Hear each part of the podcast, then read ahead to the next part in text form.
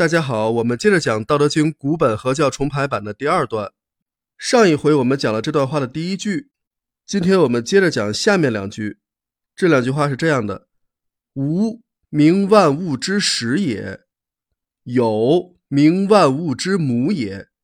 故恒无欲也，以观其渺；恒有欲也，以观其所教。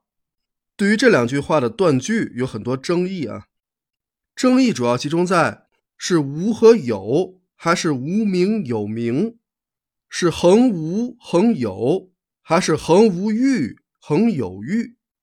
也就是说，要不要把这个无和有与它后边的名或者欲放在一起呢？我的断句方式和一般人不太一样，我是在第一句中把无和有单独拿出来，在第二句中是恒无欲和恒有欲。因为帛书本写的很清楚，它是恒无欲也，恒有欲也。这个“也”字已经明确了断句的位置，这里就不用再纠结了。那么“无名万物之始也，有名万物之母也”，讲的是什么意思呢？其实这是对上一句中的“名可名也，非恒名也”的举例说明。“无名万物之始也”，意思就是无。名为万物之始，这里的“名”是名为的意思，名字叫做什么，是一个动词。那么有名万物之母也，就是说有名为万物之母。那么结合上一句话，这句话所表达的就是无和有是可以命名的。怎么命名呢？给无起个名字，叫做万物之始。给有起个名字，叫做万物之母。而且后边老子会讲到，为什么说这两个名字不是永恒之名？这个万物之始和万物之母一字之差，意思上有一些区别，分别用来描述无和有，还是非常恰当的。老子用字很讲究啊，把它们倒过来用就不合适了。说无叫做万物之始。这里透露了很深的玄机，可以说就是世界的真相所在。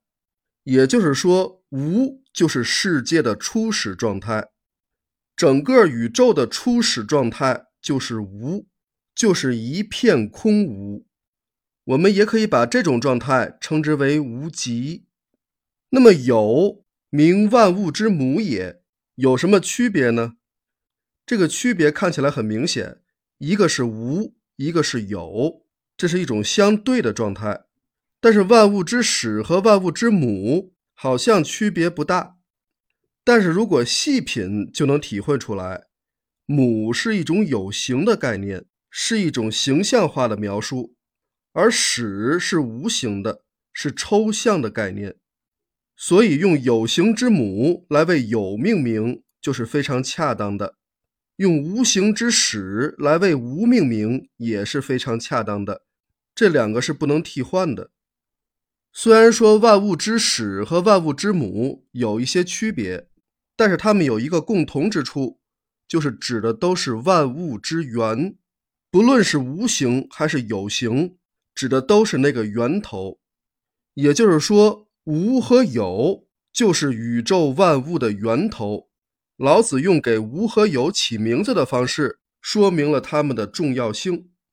那么，对于人类来说，要想探查万物最初的源头，应该怎么做呢？那就得进入无和有的状态之中才行。所以，老子接下来写道：“故恒无欲也，以观其渺；恒有欲也，以观其所教。”人类如何才能进入无和有的状态呢？老子告诉人们，最直接的方法就是无欲和有欲。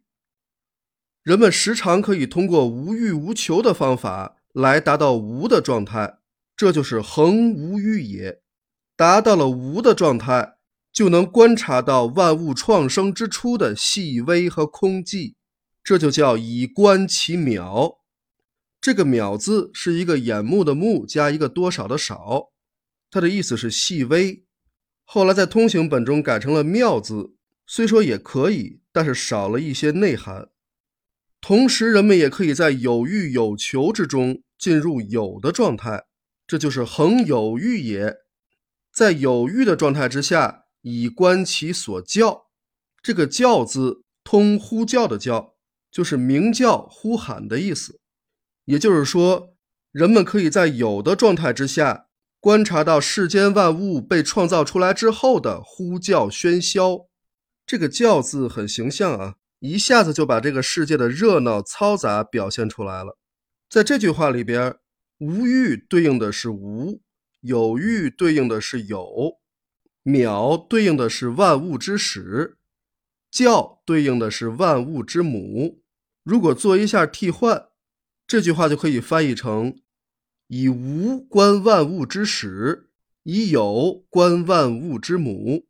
总的来说，就是以无和有。观万物之源，这就引出了本段的最后两句话。老子将要指出宇宙的终极奥秘所在。欢迎下一讲继续收听，也希望您分享转发。我们下一讲再见。